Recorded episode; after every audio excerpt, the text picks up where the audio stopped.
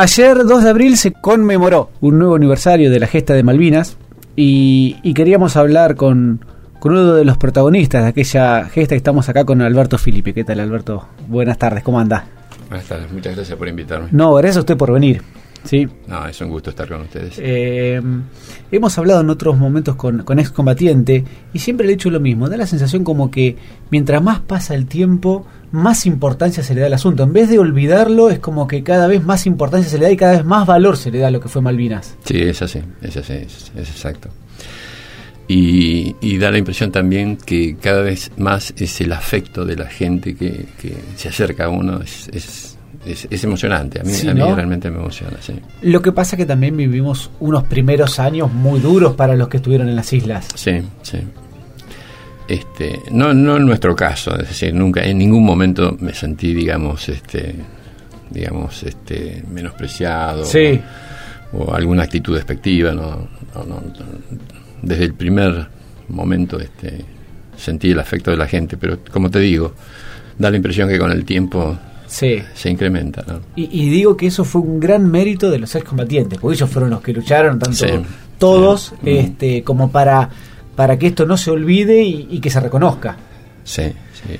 Em, y usted tuvo una historia muy particular en Malvinas. ¿Nos puede comentar? Yo eh, la conozco, pero para aquellos que no la conocen, ¿nos pueden comentar lo que usted vivió en Malvinas exactamente con, con el tema de, de la sección y demás? Sí.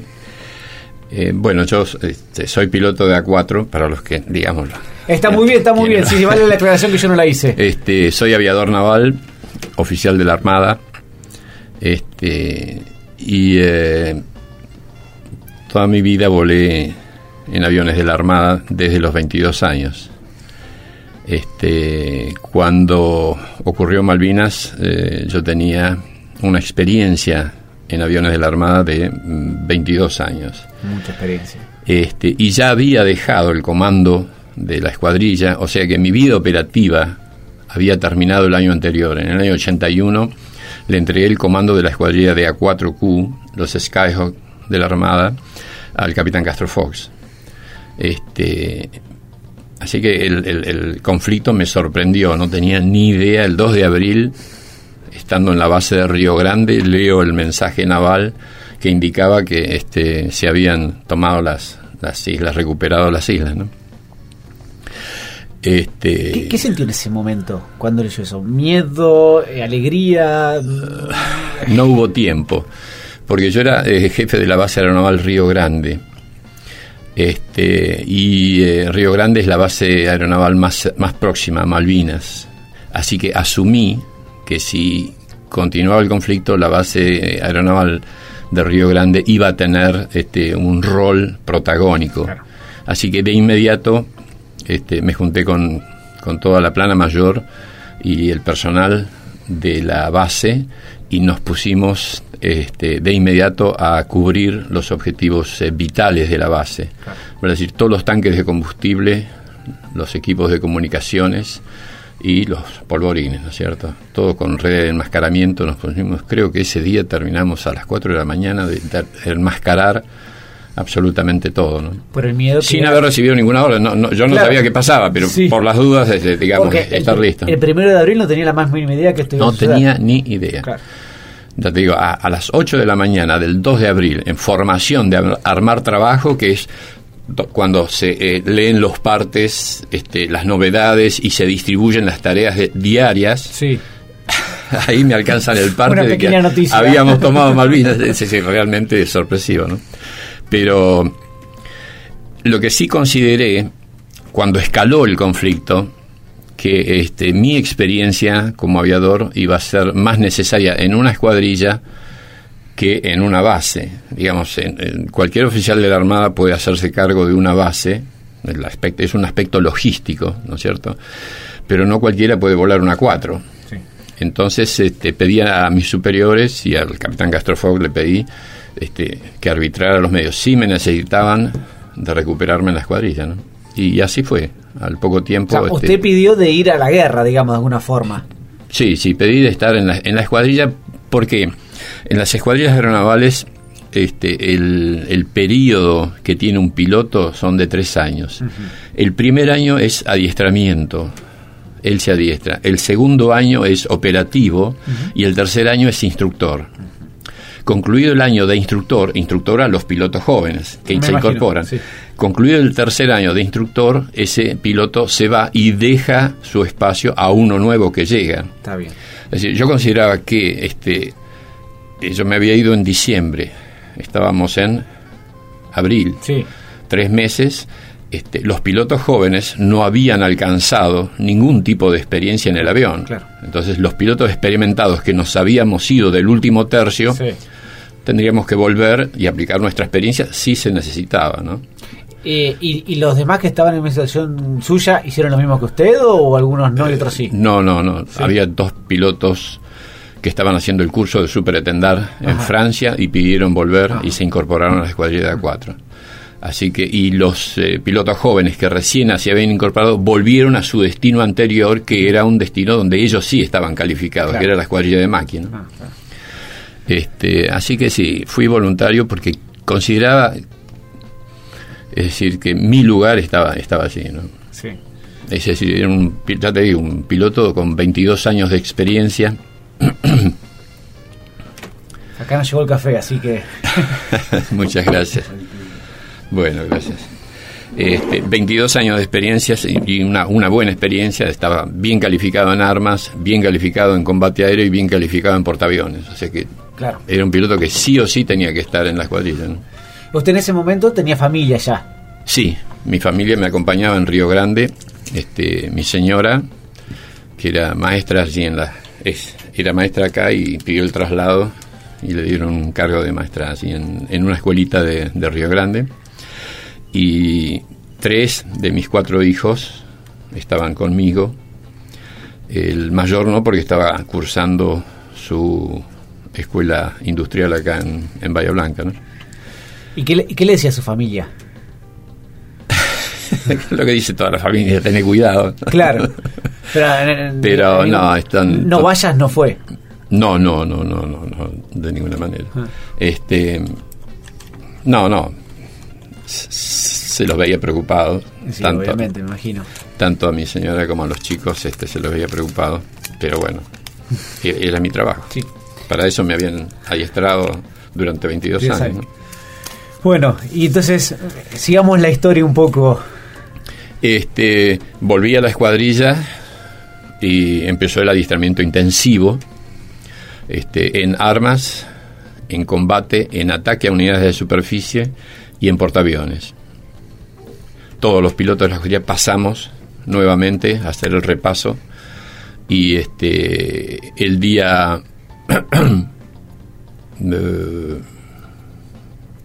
prim- no, los últimos días de abril Sí. em- embarcamos en el portaaviones, que fue para la zona de operaciones. Este, ahí empezamos a, a, a- a operar. eh,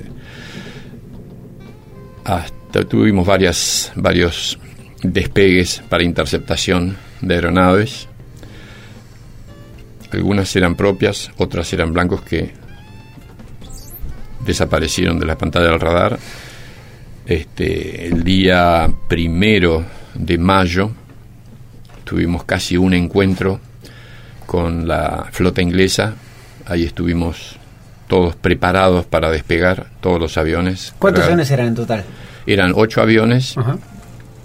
De los cuales volaban seis y dos quedaban como interceptores listo en cubierta. Seis eran bom- bombarderos. ¿Y estaban bien preparados esos aviones para la guerra en aquel momento? Estaban, estaban preparados con lo mejor que, que disponíamos. ¿no? Estaban, este, digamos, para interceptación aire-aire, teníamos cañones de 20 milímetros y los misiles Sidewinder B.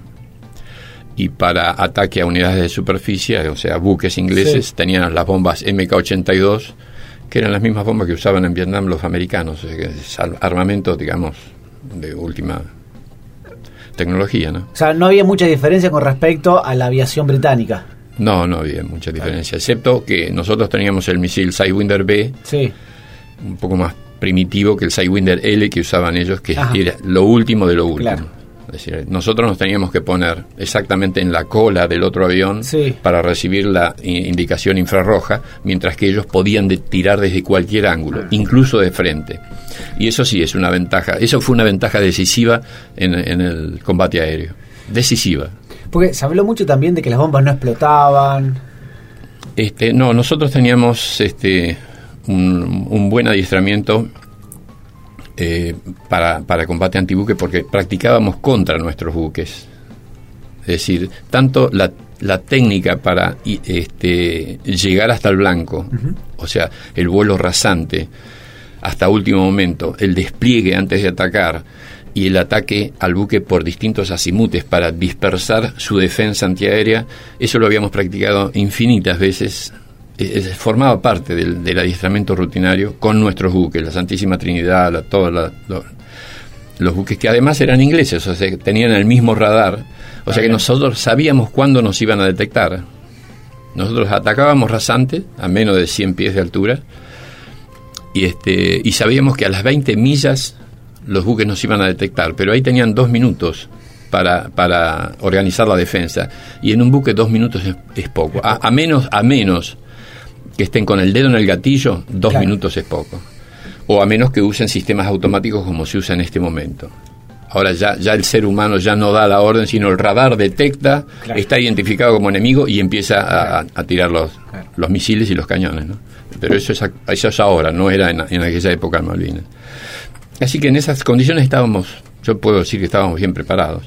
Ni que hablar, bueno, de, de, superetendar con los eh, misiles Exocet, que es- era lo último de lo último. Ni siquiera habían sido probados en combate. Claro. Y eh, además los franceses no nos habían este, transmitido los parámetros de lanzamiento. Eso, eso lo tuvo que, digamos, este, identificar, este, detectar este, el trabajo de nuestra gente. ¿no? Eh, Por, algo, por, digamos, por una cuestión de tiempo o por una cuestión estratégica de Francia con Gran Bretaña. No, Francia con Gran Bretaña, Ah. no, no. Los europeos son europeos y el resto, el resto es otra cosa. Así que Francia inmediatamente se puso del lado de Gran Bretaña, le, le transmitió a Gran Bretaña todas las características de vuelo del superetendar y del misil, aunque el misil no, no, no estaba operativo, y, y le, le brindó información del adiestramiento de los pilotos, porque los pilotos se habían adiestrado en Francia, Claro. o sea que los franceses sabían cómo volaban los argentinos, todo eso se lo transmitieron a los ingleses. ¿no? Lo que no le transmitieron fue que el misil no estaba operativo.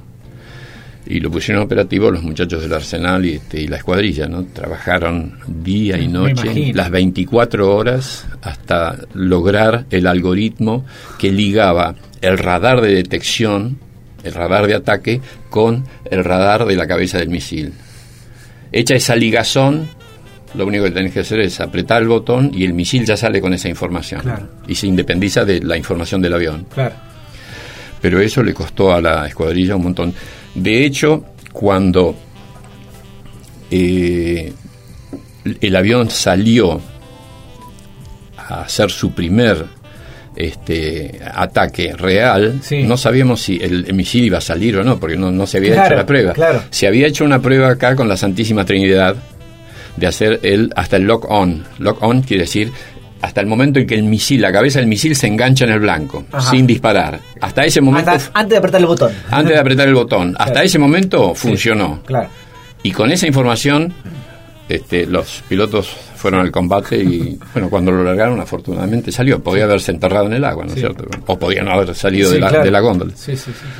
Bueno, e- ese era el adiestramiento, ese era el espíritu, este, todo el mundo ponía el hombro, es decir, en, en- en aviación naval yo nunca vi un despliegue tan grande de, de- de aviones. ¿no? Creo que pusimos en servicio el 85% de los aviones que teníamos en, en inventario estaban en servicio. Eso en mis 22 años de armada no había ocurrido nunca, Claro. nunca. Claro. Este, pero la muchachada trabajaba sin descanso, sin no había horario directamente. ¿no? Claro. La, la- la- la consigna era poner aviones y equipos en servicio. ¿Y en total cuántos eran los aviones que tiene la Armada? Uh, tengo que ser, pero deben ser, deben ser, espera, unos 30 aviones deberíamos tener. De combate no, de, combate teníamos este 8 a 4, Sí. 4 super etendar Sí. y creo que teníamos 6 maqui. Eh, ahí, ahí estoy. Pueden ser, pueden ser seis o pueden ser ocho. Eh, aviones de ataque. El resto eran aviones de transporte, aviones antisubmarinos, aviones este, de exploración, como, como fue el Neptune que detectó a la Sheffield, Sí. este, y helicópteros, ya sea antisubmarinos o logísticos. ¿no? ¿Y, y cómo fue eh, el, el- la- la- el combate en el cual usted se tuvo que eyectar? Eh, ese, ese día, 21 de mayo, nosotros, cuando el portaaviones quedó neutralizado por la acción de los submarinos nucleares en el- que, que- que vieron su, su presencia hundiendo el Belgrano, este, el portaaviones se replegó con todo su, su grupo aéreo. Sí. Este, nosotros no queríamos quedarnos en el portaaviones, así que pedimos desembarcar la escuadrilla e irnos a operar desde Río Grande, ya que no podíamos operar desde el portaaviones. O sea que el portaaviones en determinado momento, cuando estaba volviendo a puerto, nos lanzó, aterrizamos en Espora, hicimos el cambio de configuración de avión embarcado a avión en, en pista y este el día mm, 12 de mayo nos mudamos a Río Grande. Ahí nos instalamos, era nuestra casa, ¿no? Este, y operamos desde Río Grande. Eso, a partir del momento en que llegamos, empezamos a hacer una lista de guardia de este, digamos, de seis, seis aviones, una, una, una, una guardia de cuatro horas y otros seis aviones con seis pilotos otras cuatro horas y nos turnábamos con el capitán Castro Fox de liderar un grupo y el otro. Así que el día 21 de mayo, cuando se produce el desembarco de los ingleses, eso también es una, una, una noticia que nos sorprende a todos, pero este, mientras estábamos de guardia, nosotros hacíamos un prevuelo permanente. Es decir, permanentemente estábamos buscando información de cómo se movía la flota inglesa, cuáles eran los buques que estaban más cerca, es decir, los blancos más redituables, eh, y la meteorología, por supuesto. Eh, y un punto este, que es, es básico e importante en caso de guerra, el tema de comunicaciones. ¿no? Es decir, hacer, hacer comunicaciones cortitas, precisas, seguras, para no dar información al enemigo y no dejarse engañar. Eso era, lo, lo hacíamos permanentemente. Las dos horas que estábamos de guardia, estábamos las dos horas repasando esa información y anotando en nuestros anotadores de rodilla. ¿no? En, la, en la cabina vamos nosotros solos Claro. con, con lo que podemos anotar en, la- en el, en el anotador de rodillas. ¿sí, no?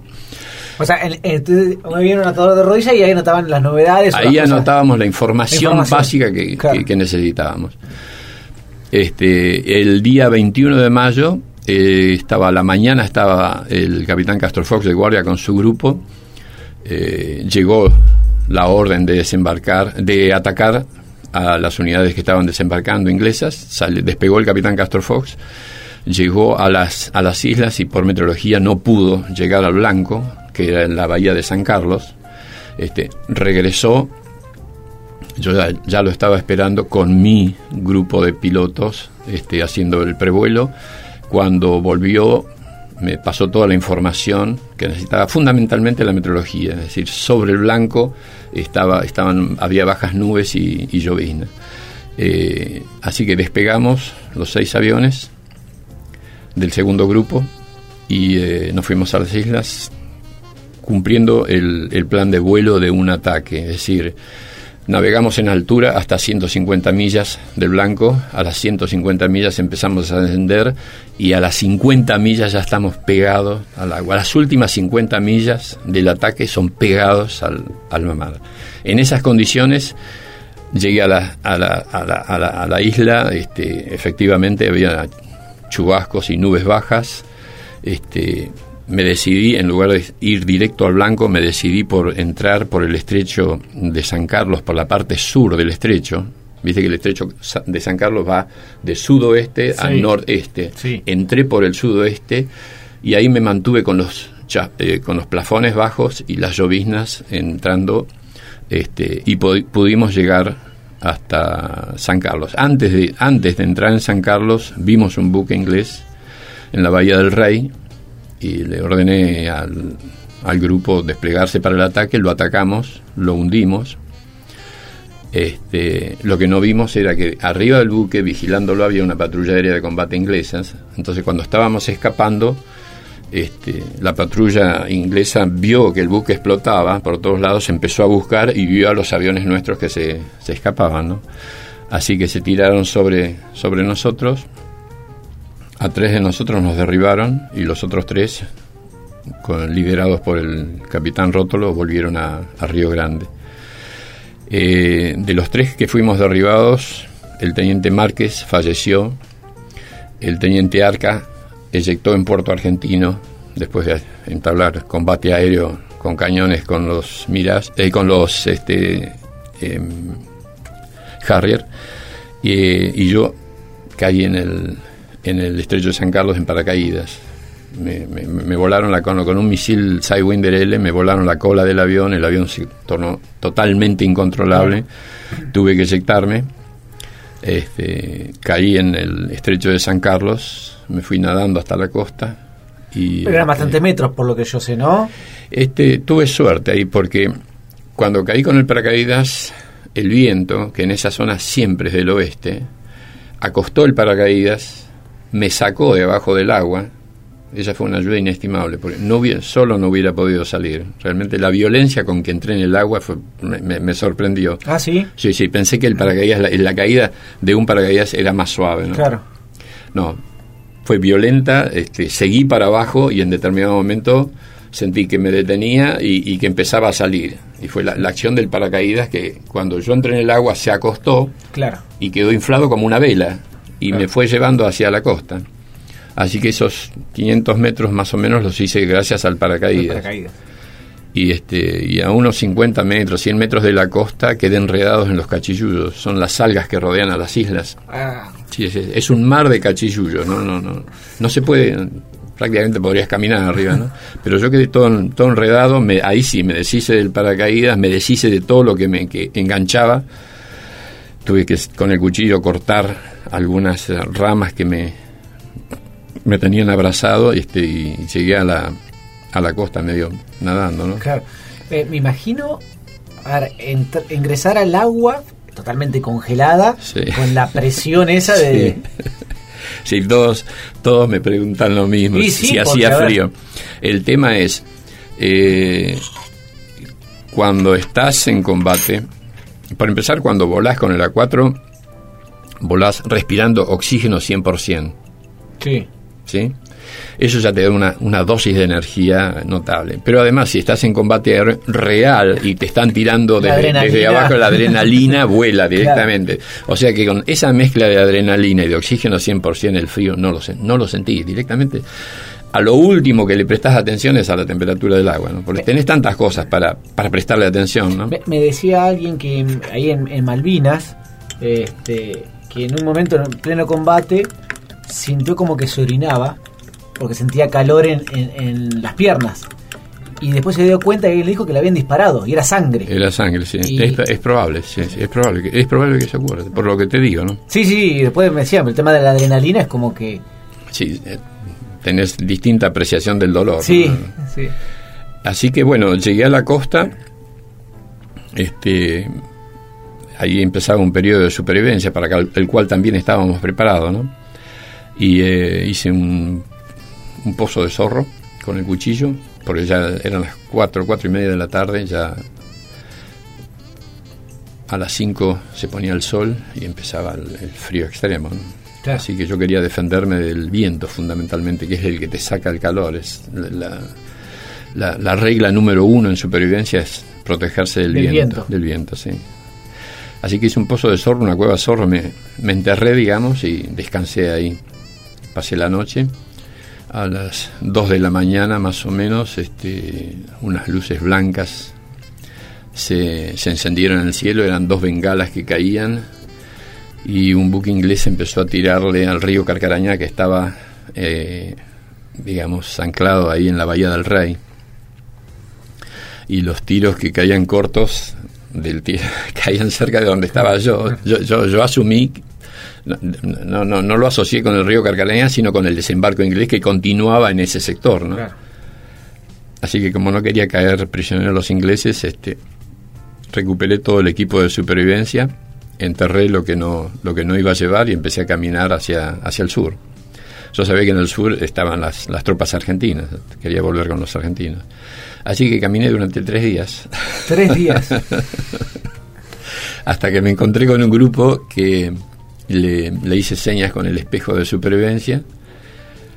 Eh, lo asocié con un grupo, una patrulla de ejército, ejército argentino. Eh, pero cuando se acercaron, estaban muy lejos. Cuando se acercaron resultaron ser este, kelpers, que estaban haciendo rotación de ganado. Yo vi un jeep y dos eh, Unimog en mi imaginación. Sí. Y resultaron ser un jeep Land Rover y dos tractores con este eh, con un este carro remolcando remolcando un, Sí. re- un remolque no este donde llevaban carneros ganado hacían hacían rotación de ganado daban vacunas hacían sanidad y todo eso el trabajo de Sí. de, de chacarero ¿no? Y cuando vi que el Land Rover lleg- ay dije esto esto no es ejército argentino Así que lo único que tenía, ya estaban, ya estaban muy cerca mío, entonces lo único que hice es saqué el revólver, le cambié, yo tenía las eh, balas de, de- balas de trazadoras para, para señal luminosa, le Sí. puse las de plomo, Por las dudas. por las dudas, a ver qué, a ver qué. Eh, y no, se acercaron con una actitud absolutamente amigable, extendieron la mano, le dije que era un piloto argentino, todo en inglés. Le dije un piloto argentino que había caído el día 21 de mayo. Me dice, sí, sabemos eso porque han, han habido combates muy serios en, en, esta, en esta zona. Y, eh, y le dije, mire, yo quiero volver con las fuerzas argentinas. Si no nos ponemos de acuerdo, ustedes sigan por su lado, yo voy, yo sigo por el mío. Yo, yo seguía, iba a seguir caminando para Claro. el sur, ¿no? Eh, no, no, totalmente amistable, amigables. Este, Tony Blake se presentó, el encargado de la estancia, y me dijo, no, no se preocupe, lo vamos a llevar con su gente. Así, ¿no? Y eh, mm, me, me, me pusieron para comer, yo tenía una dieta de tres días, para comer me pusieron este todo lo que llevaban, porque ellos pasaban todo el día en el campo, llevaban el, la, la merienda, ¿no? Sí. me lo pusieron todo ahí a disposición mía y te- comimos todo y después me llevaron a la estancia North Arm este me dieron un alojamiento impecable este, ropa limpia bien bien sin- realmente se portaron Excelente. perfecto, excelente excelente Sí. quedamos como amigos este él me vino a visitar este dos veces aquí a Bahía Blanca así ¿Y, que y qué dice, por ejemplo, eh, Tony, se llama? sí Tony Blake De, de, a ver, ahora de, del tema soberanía de Malvinas. ¿O no se habla cuando... No lo hablamos, este, no, no, cuando estábamos allá, ni tampoco cuando vine a casa, jugamos golf, comemos asado, paseamos, este, se le, le mostré Puerto Belgrano, Sierra de la Ventana, Montermoso, este, pero en algún momento le dije, mira Tony, acá tenés razones, porque además es un libro escrito en inglés que me regaló un historiador norteamericano.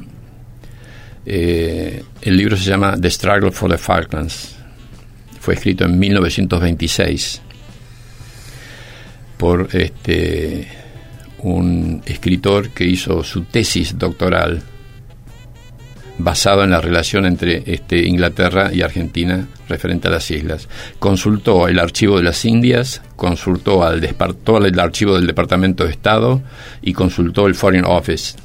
Toda la información de ahí estaba en ese libro, que lo tengo en casa, ¿no? Este, y le dije, mira, la única vez que hablamos de, de- de la parte Malvinas legal, ¿no? Le digo, mira, el motivo por el cual yo peleé y estoy convencido que Malvinas es nuestra, están todos acá. Si lo querés, te lo presto. Efectivamente, el último, el la última vez que estuvo en casa, se- este, su, su, su motivo de estadía era, era el libro. Ah, se, ¿sí? que- se quedó encan- encantado leyendo el libro. Y no dijo nada. Este, lo que dijo que era información, había información que yo no, eh, que, que él no conocía. Sí.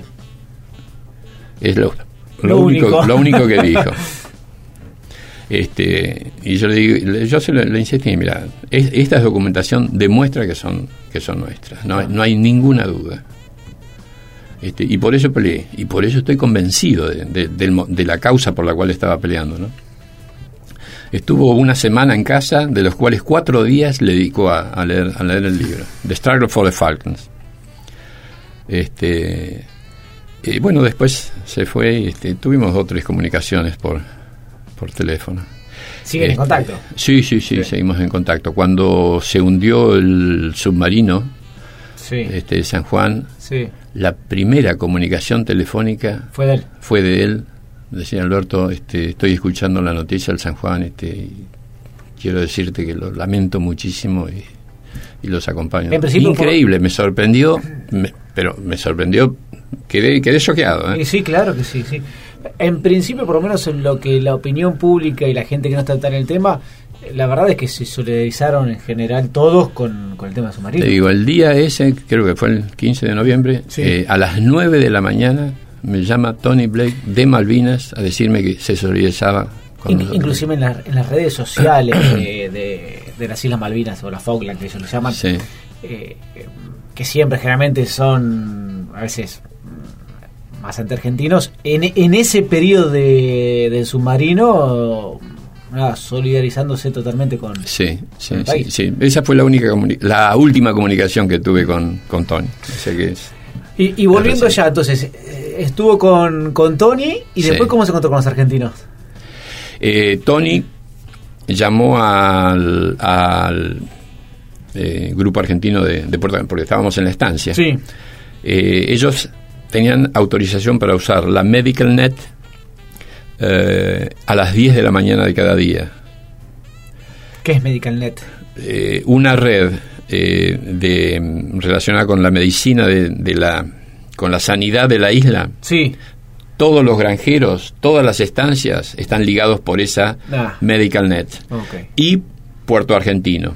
Es decir, hay un solo médico que está en, en Puerto Argentino. Entonces, este, eh, en la Medical Net le dicen el problema que tienen y el médico lo receta Está desde, desde Puerto. Argentino. Entonces, este, él tenía a la, a la hijita Heidi, tenía con problema de resfrío, de gripe o algo así.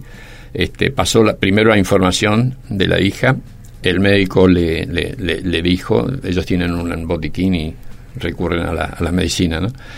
Este, y después dije, dijo, ahora tengo una información para las fuerzas argentinas. Hay un piloto este, que está desde el día 25 de mayo, 24 de mayo. Yo había caído el día 21. Este, así que cuando quieran pueden venir a buscarlo. Y enseguida, inmediatamente... ¿Le avisaron? Sí, sí, sí, inmediatamente le, le avisaron. A las fuerzas argentinas me llamaron por teléfono de inmediato. ¿no? Así que no, no, se portó La, bien. la- la Fuerza La- Argentina en ese momento eh, sabía que estaba vivo, tenía expectativa, no tenía expectativa. No, no, no, en ese momento no, no eh, hasta ese momento no sabía nada. No sabía nada. Nada, Claro. nada. Este, había, es decir, el, el- el mensaje, tengo una copia en casa, que eh, circuló por la Armada es eh, había fallecido, habían, habíamos atacado y había dos pilotos desaparecidos. ¿Y a su familia le dijeron esos días o no le habían dicho nada? Sí, sí, sí, sí. Inmediatamente este, el capitán Castrofó, cuando volvieron tres aviones y tres no volvieron, este, fue a, a mi casa y le, le dijo a mi señora que yo no había regresado. ¿no? Ellos habían escuchado una comunicación este, cuando a mí me dan el misilazo y veo que no puedo controlar el avión Sí.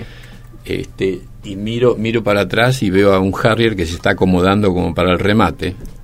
Este, le dije a la, a la división, me dieron, me eyecto, estoy bien. Estoy bien indicando que no tenía ninguna sí, herida, ¿no es cierto? sí. Este, entonces el capitán Castro este, recibió esa, esa información y, y le dijo, tratando de, Sí, suavizar un poco. de suavizar un poco, la mira, largó tal información al aire y conociéndolo Alberto dice, sí, si se pudo inyectar va, va a aparecer. ¿no? Claro. Y a los cinco días apareció. Este, y bueno, de ahí me llevaron a Darwin en, en un helicóptero de la Fuerza Aérea. Me fue a buscar a la, a la estancia. Era un helicóptero que hacía el, digamos, relevo de los observadores aéreos adelantados. ¿no? Este, y, tuve suerte, también en, eso, en, todo tuve muchísima suerte. Y en particular, cuando el helicóptero se va, eso de- me- después me lo dice Tony, me lo cuenta Tony. Este, se va conmigo a, a Darwin, este, a la hora que hay un, un grupo de comando inglés para ir a, a buscarme. ¿Y qué? ¿Sabrían por la comunicación? Por la comunicación. Habían, habían interceptado la Medical Net y fueron a, Claro. a buscar al piloto argentino. ya. Y Tony le dije, "Mira, ya no está. Claro. Acaba de irse. Así que hasta en eso tuve suerte. ¿no? Me acompañó la suerte todo. Sí. Fundamentalmente en la eyección. Este, la eyección, eh, nosotros viajábamos eh, para atacar, atacábamos con 450 nudos. Después, una vez que liberábamos las bombas, acelerábamos a 500 nudos. ¿Cu- ¿Cuántos kilómetros por hora serían? 500 nudos deben ser 900 kilómetros por hora. Y este, en esas condiciones me tuve que eyectar. Ah, Y, golpe. eh, un golpe que me desmayó. Directamente quedé nocao. Es decir, la primera parte de la caída en paracaídas fue desmayado. Recién el aire fresco me, me recuperó. ¿no? Este, el manual del avión dice, cuando tenga que eyectarse, estabilice el avión adrizado, digamos, con las alas este, en el horizonte y eh, eyéctese a la velocidad tan baja como sea posible. Claro. Nunca supere los 350 nudos porque puede sufrir daños permanentes en el organismo. Yo me eyecté a 500, ¿no? Claro. o sea, 150 por encima de la Claro. máxima. Así que también en eso tuve suerte, ¿no? Digamos que en todo el, Sí, a ver. en todo el evento tuve eh, eh, suerte. eh, en esas experiencias es eh, un poco de experiencia, un poco de suerte. Creo que se necesitan todos los componentes para que salga bien. Como decía De Vicenzo, este, cuanto más me adiestro, este, más suerte tengo. Claro, exactamente. No Y sabía, eso- pero muy buena frase. No, eso lo decía jugando, jugando golf. Sí, sí, sí. Pero vale para las Fuerzas Armadas eso. Sí, claro. Uno combate como se adiestra. Así de simple. ¿Y alguna vez volverán a ser nuestras? Yo creo que sí, yo creo que sí, pero necesitamos madurar como ¿Y- país. ¿Y qué necesitamos exactamente? Madurar como país, tener peso específico. No tenemos peso específico en el concierto de las naciones del mundo. A pesar de ser un país grande, Sí. un país rico, no tenemos, somos una hoja en la tormenta. Pasamos a bandazos, pasamos de, de- Es una cuestión De- cultural de- que, sí, sí, a sí. ver, para madurar de ese aspecto van a tener que pasar generaciones. Eh, Yo creo que sí, por eso te digo, no tenemos peso específico, no, no, no importamos en el mundo, no, no, no movemos el amperímetro, Sí. digamos. ¿no? Pasamos de aliarnos con los eh, países no alineados o los, los- los perdidos del mundo, los caídos del planeta, a relaciones carnales, es decir, este, eh, realmente no tenemos conducta, ¿no? Pero, a ver, si uno mira a lo largo de la historia del país, ha pasado eso. Sí, sí, sí, ha Eh, pasado eso, sí. Alfonsín Menem, Menem, de la Rúa Kirchner. Sí, éramos más estables en, la, en, la- en- digamos hasta hasta 1940, 50, 45, ahí éramos Y hasta, ahí, a- a- Sí. hasta el 30 por lo menos, hasta el que- 30 que éramos éramos una potencia mundial. Sí, hasta el 30 más o menos. Bien. 30, 40. Y después este Sí, nos desbandamos. por eso, eh, volviendo a Malvinas, este, vamos a tener que madurar mucho, tener peso específico, tener voz, tener importancia en el, en el concierto de las naciones y entonces en algún momento este, los, los mismos isleños, que para ellos también este, pasan los años, ¿no es cierto? En algún momento este, Eh, el sentimiento de un poco Sí. de ellos va a ir aflojando. va a ir aflojando. Este, eh, lo primero que me dijo Tony, Tony Blake, eh, este, me dice, mira, no, no nos entra en la cabeza este, estar gobernados por una nación eh, eh, conducida por un general. Y tiene razón, ¿no es cierto? Totalmente. Así que va, Sí, a pasar, va a pasar mucho tiempo. Eh, ellos también en su momento con Gran Bretaña tampoco estaban contentos. No, no, no, por supuesto. Sí. Por supuesto que no. Ellos querían independencia. Independizarse. Sí, sí. Sí. Y a las islas no volvió, No, no, no, no volví. Este, tengo invitación permanente de Tony Blake. me imagino. Este, con Tony, bueno, de- cuando, a- cuando charlamos en la casa de él resultó que teníamos más cosas en, en común que, que, que diferencias, ¿no? Porque sí. a los dos nos gusta cazar, casa, casa mayor, ese, así que hablamos de fusiles, de calibre, de miras, de telescópicas, este, de animales, este, ciervos, pumas, jabalíes. A los dos nos gusta eh, la pesca de trucha con mosca. Los dos somos mosqueros, que es una especialidad de, de la pesca con tru- de la pesca de trucha, ¿no? Allá, allá no hay. Sí, ¿Sí? sí, sí, no. una de las razones principales por las cuales volvería sería para ir, a, para ir, a, pescar trucha. Casi me convence cuando me dijo, mira, acá hay unas truchas impresionantes. No, me manda fotos. Cada vez que agarra una buena trucha me, la manda, me manda la foto. Yo también le mando de acá, ¿no? Este, y los dos somos radioaficionados y los dos jugamos al golf. Es decir, teníamos más cosas en común que, en una de esas con algunos de otros oficiales de la Armada. Sí. Eh, o sea que tenemos muchos motivos para, para estar. Y eh, él me dijo, Alberto, tenés invitación permanente para venir a mi casa. De hecho, este, yo no puedo ir, no puedo ir, no puedo ir, a, a pesar de que me gustaría, ¿eh? No puedo ir a Malvinas, transportado en un avión chileno y visado por el, Foreign Office, el pasaporte. Es, es, inconcebible, no se me cruza por la cabeza. ¿Y si fuera de Argentina el avión? Si fuera un avión argentino, sin la visa, o sea, sin visar. Este, pero, y el pasaporte sellado. No, no, no, no, ah. no. El pasaporte sellado no. Eso es territorio argentino y no acepto que me enseñen el pasaporte. De hecho, tengo pasaporte alemán. O sea que podría entrar sin, con, sin el, con el pasaporte, pero no, no, eh, pero no quiero. es un artilugio que es meterse en solitario. Claro, exactamente. Yo cuando este, me preguntaron alguna oportunidad este, hace muchos años, inmediatamente después del conflicto. ¿Volvería a Malvinas? Sí. Este, ¿Y en qué condiciones? Por la puerta grande. Vale decir, en un avión naval, en la compañía que volé durante 40 años, y sin que me visen el pasaporte. Pasaporte argentino. Tac. Ahí sí volvería. Y me gustaría ir a, pescar con, con Tony. Eh, una pregunta, porque a ver, del, ¿Cuáles fueron los países que más nos ayudaron? Perú, por ejemplo. Perú, Perú fue, fue, muy noble. Sí, ¿no? Sí, sí, sí. Así como hablamos de Chile, digamos que, sí, sí, que, quedó un resentimiento que... Lo de Chile fue vergonzoso. Yo este, tuve eh, dos años prestando servicio en la Universidad de Defensa en Estados Unidos, en Washington, donde había, eh, éramos unos 60 oficiales superiores de, 17 nacionalidades distintas de América, ¿no? Este, y los chilenos se sentían avergonzados de su papel en Malvinas. Cuando se tocaba el papel de Malvinas, que sí se tocó, ¿no es cierto? Porque eh, se, se, estaba estudiando el sistema de las amenazas al sistema americano, es decir, desde Canadá hasta Tierra del Fuego, cuáles eran las amenazas. Este, en algún momento se tocó el tema Malvinas este, y todos los países americanos este, la actitud de Chile, realmente rechazaban la actitud de Chile, no, no, no, fue la de un país hermano, es decir, se alió con un país imperialista, imperialista, como es Inglaterra, este, en contra de un país hermano vecino. Eh, yo creo que es imperdonable. Yo creo que la historia, eso, eso, eso, eso lo carga Chile por el resto de su vida en su historia. ¿no? Y Perú fue todo lo contrario. Pero fue país hermano, hermano, hermano. Se puso al lado. Creo que fue eh, el más hermano de el todos. Más hermano, el más hermano de todos.